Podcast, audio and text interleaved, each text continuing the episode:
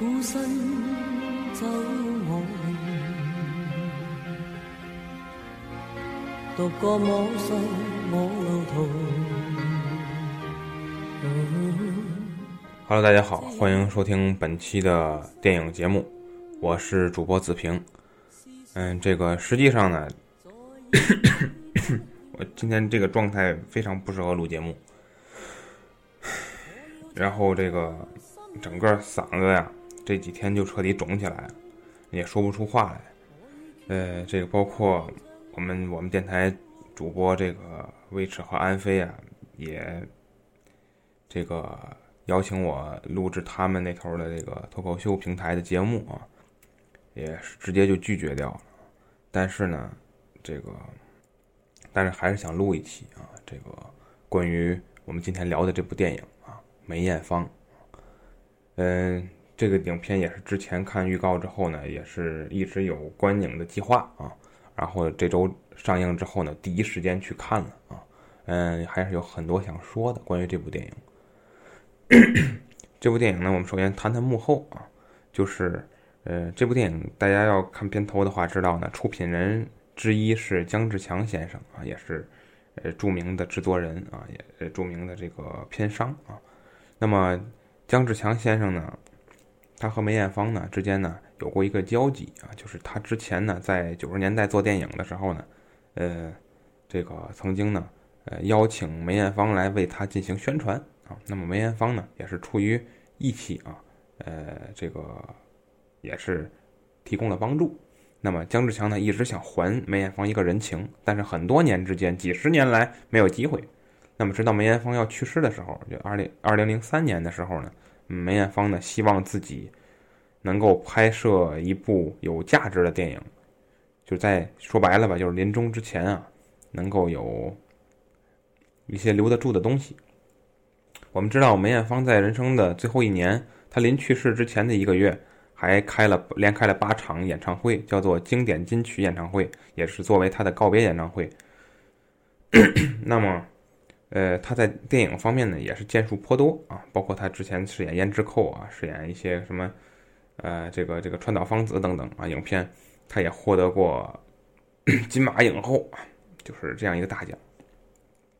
包括香港金像奖，他最佳影影那最佳女主角啊，也是她获得啊。那么可以说，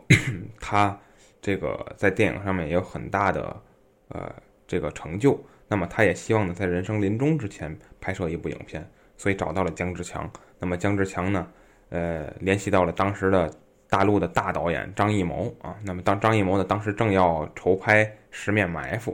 所以呢。呃，也就邀请了梅艳芳在里面饰演一个角色，啊，那么可是很遗憾啊，这个梅艳芳呢，在二零零三年的十二月三十日因病去世，那么呢，最后也没有演成《十面埋伏》嗯，所以大家要是有印象的话，那《十面埋伏》那个角色最后给了宋丹丹啊，然后 在片尾呢还给出了纪念梅艳芳啊这么一个字幕，所以大家应该还是有印象的啊。有有这个事儿啊，那么，但是我我认为啊，梅艳芳没有出演《十面埋伏》是一个正确的啊选择，或者说是一个呃呃上天给她的一个一个机会啊，就没没没没有让她演啊？为什么呢？因为事实证明这部电影不怎么样，也不是一部能留得住的影片啊。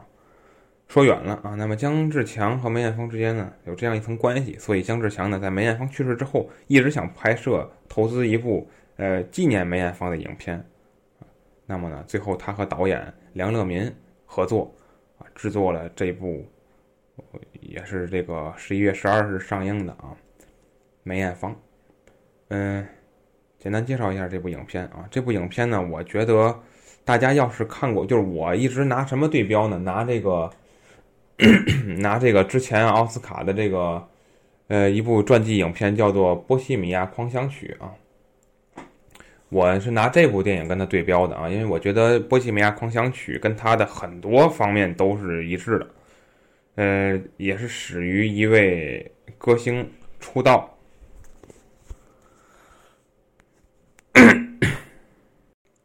也是以这位歌星出道呢，呃为起点，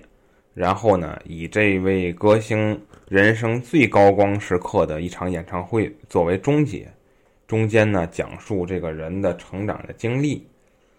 那么主角呢都是患上了绝症，但是呢，经过思想斗争之后重新振作，最终完成了自我实现啊，都是这样一个过程。所以我觉得这两部影片是可以对照来看的啊。那么恰恰是因为对照来看，我们才能看到。这部梅艳芳她做的好的地方，她的优点以及呢她的不足和缺陷。那么我觉得她的优点呢是非常突出的啊。首先这个角色是高度还原啊，嗯，女一号啊王丹妮，嗯可以说是演技炸裂，既形似又神似啊。有这么有这么一个这个幕后的花絮啊，这个就说这个当时他们这个电影的剧本改了几轮之后呢。就敲定下来。那么在后来呢，需要选角啊。那么他进行了海选。那么在挑选演员的时候啊，一直都找不到合适的啊，只能够扮演梅艳芳的这么一个形象。那么他们呢，之前也是有过规划啊，就是说，嗯，不要挑这个成名演员啊，因为成名演员呢，容易让大家去对比，和他自己过去的角色对比，找就找新人。那么找新人就要海选啊，那么选来选去都不合适，直到这个王丹妮出场，那么这个影片呢选择的化妆师呢就是一直之前一直给梅艳芳化妆的那位化妆师，那么这个化妆师啊给这个王丹妮化完妆之后啊就已经惊呆了。其实王丹妮本身呢，她和梅艳芳呢就不太像，但是呢。他可以通过化妆啊，还可以通过一些表情动作的处理，使他能够接近梅艳芳。那么化妆师化完之后呢，就惊呆了，觉得哎呀，就这个女孩非常好，她很像梅艳芳。然后他就去上去唱歌，就是这个需要这个才艺展示啊也好，需要这个面试也好，需要唱歌。唱完歌之后，大家就这个很多人当在场的人就哭哭了。流下了眼泪啊，就是觉得，啊，那段时记忆回来了，然后甚至那化妆师就说说你要跟导演说你要不用这个人的话，我我就不干了，到这个程度，所以最后敲定了让王丹妮来饰演梅艳芳啊，嗯，我觉得也也也属于这个，嗯，也属于一份一段缘分吧啊，都是上天注定好的事情，那么。这个演员，嗯，咱客观的说，确实是嗯不够像，就是从他本质来说，他长得也很高，嗯，然后各方面条件呢，实际上咱客观的说，比当年梅艳芳强多了啊，嗯，然后他去饰演梅艳芳的话呢，我觉得，嗯，有几场戏特别像，有几场戏特别像，就是不是说我们一定说侧脸，一定说一些微表情。或者说一些着装，通过着装去打扮，不是这样的，是你看到这个演员的本质，他核心的精神是不是像这个他所扮演的这个角色？那么他有很多场景，他这种微表情的处理，他的这些动作，他的这些神情，让你感觉到他做了很多功课啊，所以 我觉得他是演的非常好的，包括配角。古天乐饰演的刘培基，唉，这个这林家栋啊，杨千嬅啊，等等演员啊，呃，演包括日本的演员演的都还好，都还好。他们对对位自己那个真实的原型，虽然都没叫真名啊，但是，嗯，对位的话还是不错的啊，还是这个符合剧本所给他们指指定的这个任务的啊。呃，我觉得唯一不足的就是张国荣的那个演员，差的有点多。就是说，嗯，你说王丹妮不像吧？但是通过化妆能补，能找补回来。但是这个张国荣的演员实在是找补不回来了啊！就是基本上就是你不说他是谁，就就就他可以是是任何一个演员啊，就就就是这样，是他可以是任何人，所以这个就呃差的有点远了啊。所以这个不再多说啊，这个，嗯，咱们说，既然上天给了剧组一个梅艳芳，他就不可能再给你一个张国荣啊。如果真的能找到一个张国荣，那为什么不再拍一部张国荣的电影呢？是不是？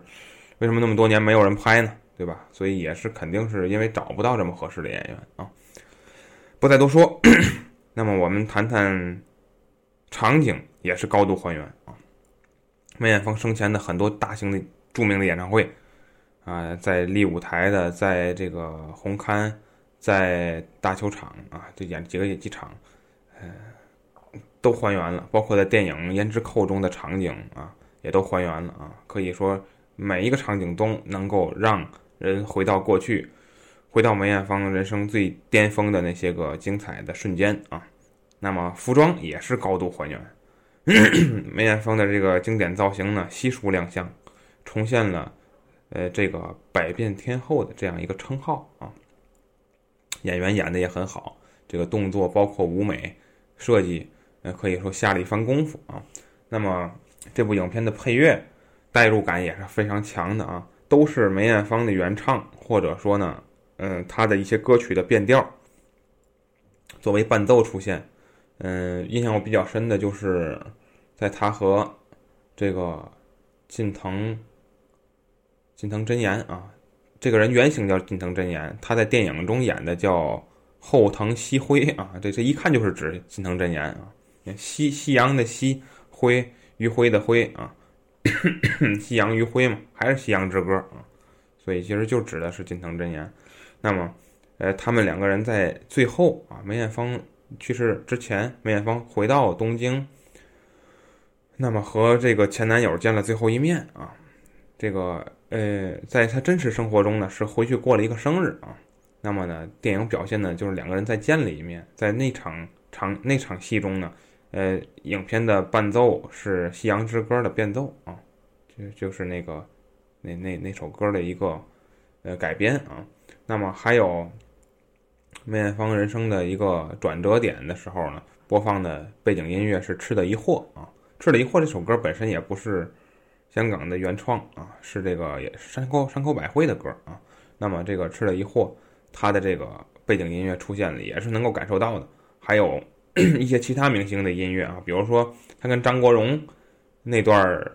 那段儿那段友谊的时候，背景音乐是张国荣的《莫妮卡》。这个是可以听出来的啊，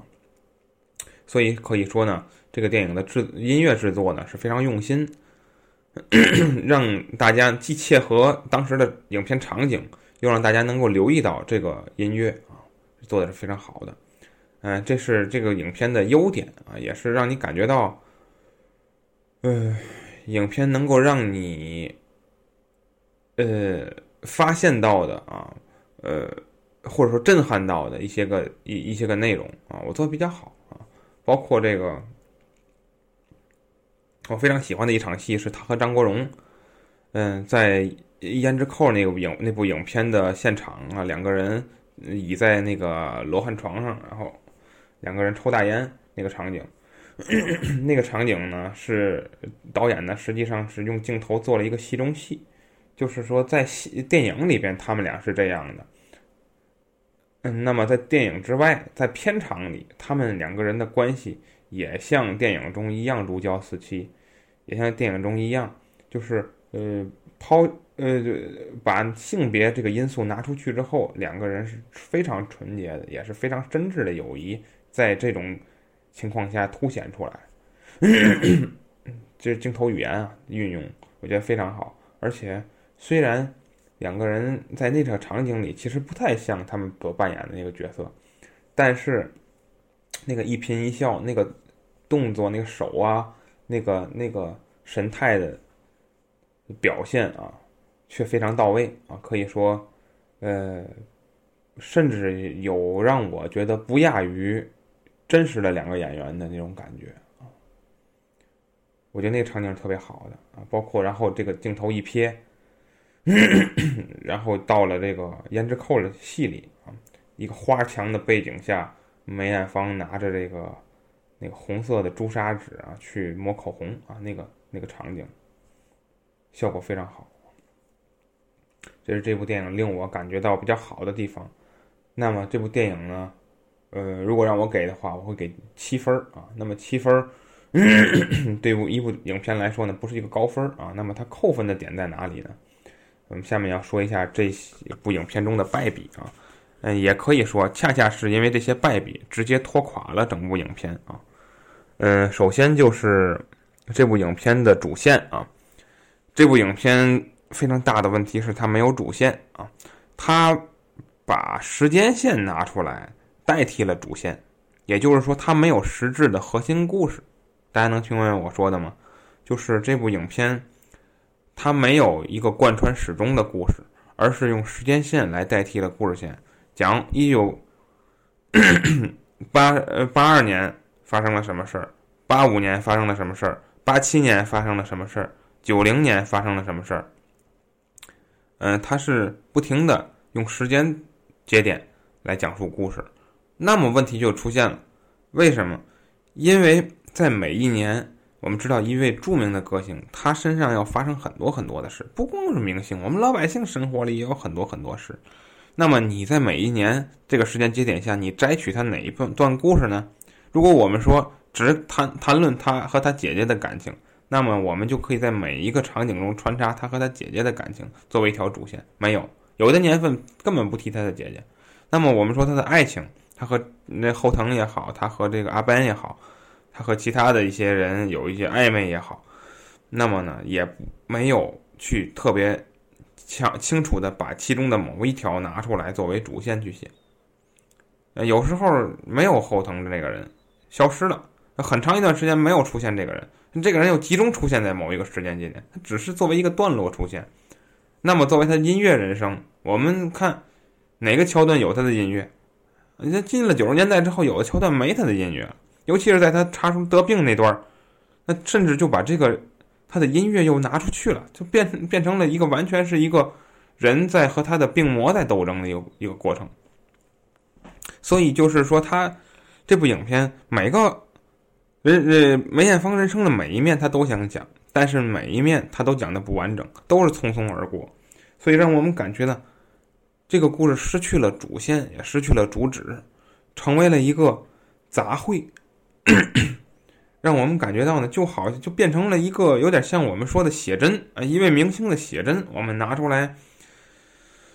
看，每一张都很漂亮啊。但是你说他讲了什么，他能说明什么，他反映了这个人怎么样，都没有讲出来，都没有讲出来，让我们反而让我们感觉到梅艳芳的人生像昙花一现。其实这部影片绝对它的目的是为让我们记住梅艳芳。但他恰恰没有达到他的目的，让我们觉得浮光掠影、昙花一现啊！这个人物，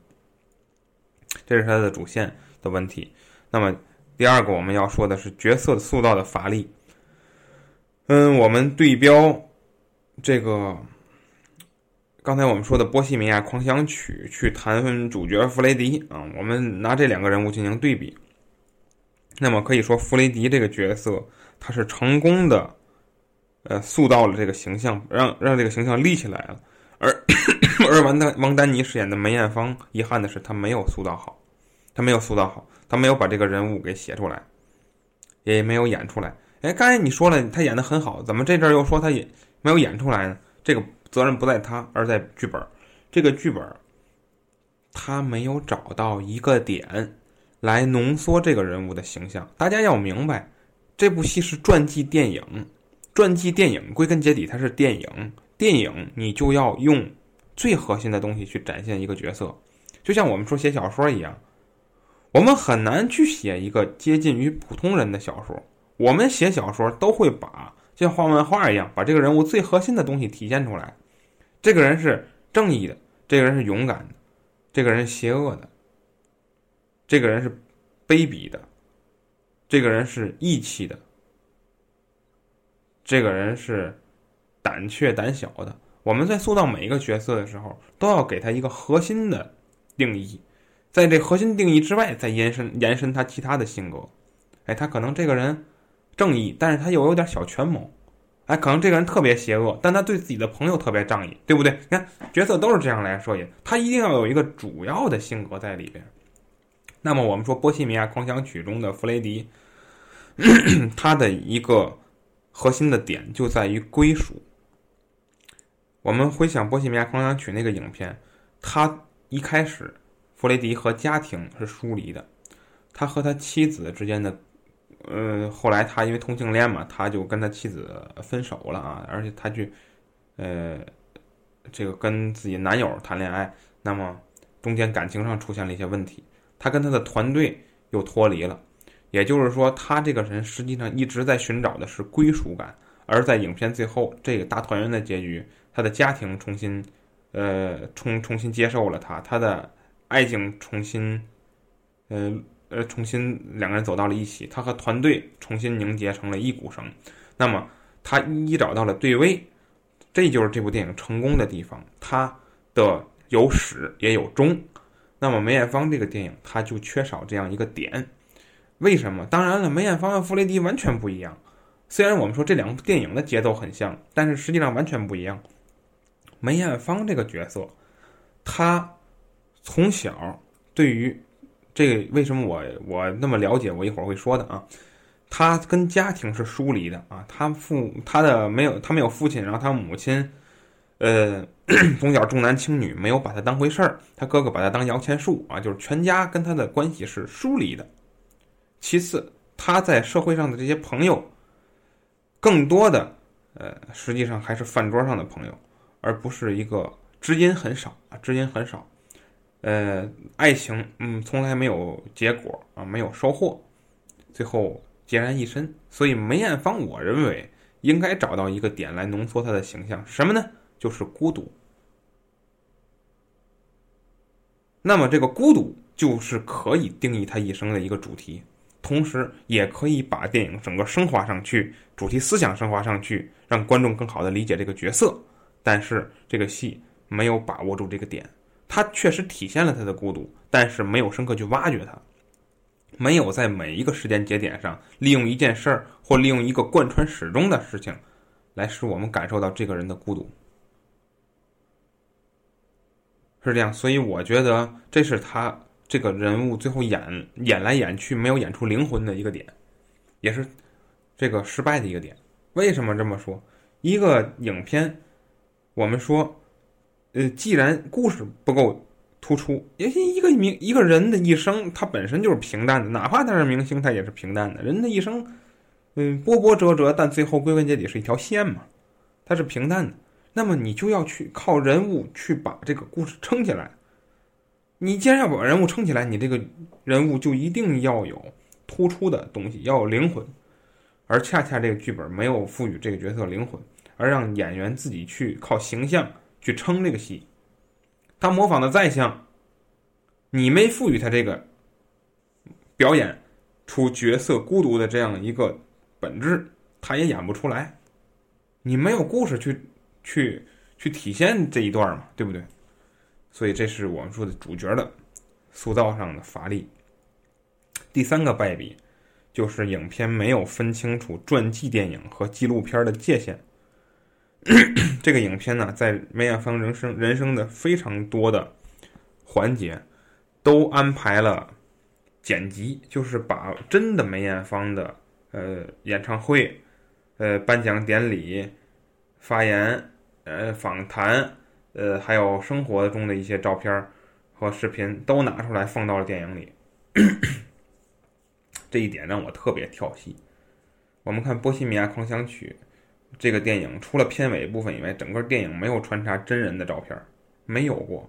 没更不可能出现真人的视频。为什么？因为我们是一部电影。同样，我们再对比这个，还有一部影片叫做呃，叫叫《花环女王》是吧？我忘了啊，就是玛格丽特罗比主演的那个，跟她跟她跟冬兵啊两个人主演的那个戏。那个也是，就是中间也有访谈的段落，但是是也是假扮的访谈，他不不会把真人的访谈拿出来，他都是在片尾处才放这些个原片，在片尾出字幕之前都不会的，因为我们还是那句话，你是一部传记电影，你是电影啊，你电影是要演的，对不对？你如果在这个时候放原片的话，我我会认为你的演员没有张力，你才用，你或你说你对你的片子和演员不自信。你才放你放原片来补充这些镜头，是吧？然后其次就是一前一后的两个场两个两个演出啊，第一个就是梅艳芳出道的那个《风的季节》啊，满风轻轻吹，就那就那那个那个，嗯，那个他他在新秀歌手大奖赛上唱的那个《风的季节》啊，那场我觉得应该应该全程还原，应该全程还原。还有就是他人生最后一场，最后一场，嗯，我甚至认为应该请出一些个嘉宾，比如说张学友啊，这个。刘德华啊，还有这个这个这个谭咏麟啊，这些这些你也可要不可以找人扮演，或者说你可以把他请出来嘛，然后去去去演这个这个这个影片，然后 去把这一段升华出来，把它整个升华出来，或者说呃再不济的呢，就是说没有这些嘉宾环节，那么你就把梅艳芳最后一首《夕阳之歌》从头到尾还原。就他缓缓走上楼梯，然后开门，我一直到这儿，你都可以还原出来。我觉得是演你，你这个电影搭了这么多场景，你换了这么多服装，你你给他化妆，嗯，形似逼笑，非常像。那你为什么不充分利用这些资源，而去浪费去？嗯，每一场 演员本身演的很好。但非要加入原片啊，这个镜头是原片，下一个镜头演员演的；这个镜头是原片，下一个镜头演员演的，反复切换，这是资源的一种浪费。呃，对比《波西米亚狂想曲》，我们想想，呃，那个影片也是在最后完整的，甚至说全程还原了1985年温布利球场的慈善慈善演唱会，皇后乐队。唱了那一系列歌曲，当然它也是进行了一个删减啊，就剪掉了一两首歌，但是是全程是连贯的。你看起来看起来是连贯的，当然它用只用特效了，但是全程是连贯的。而我觉得 梅艳芳的那场最后的那场戏是太可惜了，我觉得演员演的非常到位。嗯，虽然观众那块剪的有一点突兀，但是演员演的还是很到位。能不能？就放手给演员，让他全程把这个表演完，是不是？所以我觉得这是一个不自信的体现。我觉得完全可以这样演，就是最后唱到最后之后，走到走到顶层，然后门打开之后，他回头的一刻，你可以给他剪成剪成原真实的梅艳芳那个回眸，一个告别的手势。然后就字幕走字幕了嘛，走字幕，然后就就就按部就班的把他人生中的一些照片啊、一些场景拿出来，嗯，作为作为纪念和回忆，我觉得就很好。但是这个影片暴殄天物啊，把这个梅艳芳生前的这些东西随意的就拿出来，然后把自己搭好的这些场景，呃呃，都浪费掉了啊。所以这个这个我就是我是不能不太能理解的啊，所以我觉得就是，嗯，也许是导演不自信，哎，我觉得这是很大的一个层面啊。还有一种可能就是他太想回忆梅艳芳了，以至于没有分清这个界限啊。这是第三个败笔。那么最后一个败笔，我认为就是语言啊，语言就是在大陆播放的这个版本呢是国语版，哎，我觉得真没必要，因为。因为世界上大家都能听听粤语版，而且我觉得在这个片子，这个片子是纯的港片儿，那么就完全可以放放粤语版，看字幕就可以了。因为原汁原味嘛，对吧？你口型也本身也对不上你，而且又是音乐的一个一个影片，你唱是粤语，然后说是国语，非常跳戏，非常跳戏。我给差评，我这这个这一点我给差评。而且我觉得以后所有港片儿。都可以尝试在大陆地区播放粤语版，你可以，你可以换嘛，对不对？你可以这场戏我要粤语版，下场戏国语，真无所谓。我觉得以今天中国观众的这个审美能力和理解能力，看粤语片不是问题。对，不知道为什么这么刻意的还要这样做。嗯，很遗憾，尤其这电影刚开场，说说了句国语。我就觉得挺别扭的，因为我本身看粤语片儿，我我可好好看港片儿，我都看粤语版。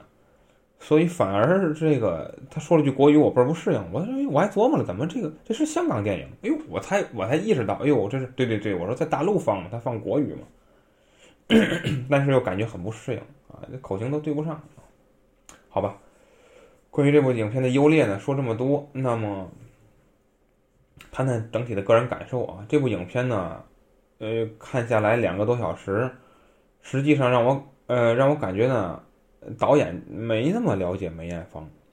为什么这么说呢？因为 我可以跟大家透露一下啊，就是我本身做了三期音乐节目啊，就是都是梅艳芳的啊，跟梅艳芳有关的。那么第一期叫《呃千禧之争》啊，讲的是《夕阳之歌》和《千千阙歌》之间的那个关系啊。呃呃，这个期节目呢，我们上上周发布，然后因为里面音乐呀涉及到版权的问题被下架了啊。所以呢，就没发出来啊。那么后两期呢，纯的都是讲梅艳芳啊。我也不打算发在这个平台了啊，因为呢，我我我我因为这个原因，我开通了这个 QQ 音乐的那个那个那个播客，就是专门以后做音乐呢，我们都在 QQ 音乐这个平台去发。那么呢，我把《千禧之争》那期节目又重新发在 QQ 音乐上了。呃，那么呃，做了这几期梅艳芳的节目之后呢？我本身是一个对梅艳芳一知半解的，她的人生，因为因为零三年她去世的时候，我才是中学生，所以在那个嗯情况下，我是不了不可能了解梅艳芳的。那么时隔多年之后呢，因为我对粤语歌啊，对一些个音乐什么的，逐渐嗯产生了兴趣，然后去返回头来，才开始了解当年的这些人这些事儿啊。那么我通过看一些个书籍啊、回忆录啊、书籍，通过查资料，通过看了很多场梅艳芳的这个演唱会的影像，